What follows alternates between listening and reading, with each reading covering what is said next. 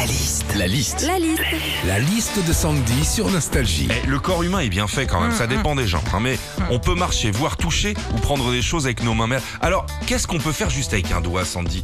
Drôle de liste, c'est parti. Se curer le nez. Oui, bon, désolé, mais selon une étude, un plus d'un Français sur deux se trifouille le tarin en voiture. Et en même temps, c'est vrai, hein, on les voit ces gens-là quand on est arrêté au feu rouge. Et il y en a, ils y vont de bon cœur, hein, à tel point que tu sais même plus si les gars ils se curent le nez ou s'ils sont eux-mêmes un test PCR. Avec juste un doigt, on peut aussi se marier. On tend l'annulaire, on nous met la bague au doigt et ça y est. Mais c'est pas un hasard hein, qu'on porte l'alliance à l'annulaire. hein. En vrai, c'est parce que c'est le seul doigt où la veine est reliée au cœur. C'est quand même bien fait, hein parce qu'en vrai, ça aurait été euh, plus galère pour passer la bague si la veine elle avait été reliée au bouliche. hein. Autre chose aussi qu'on peut faire avec juste un doigt, du stop.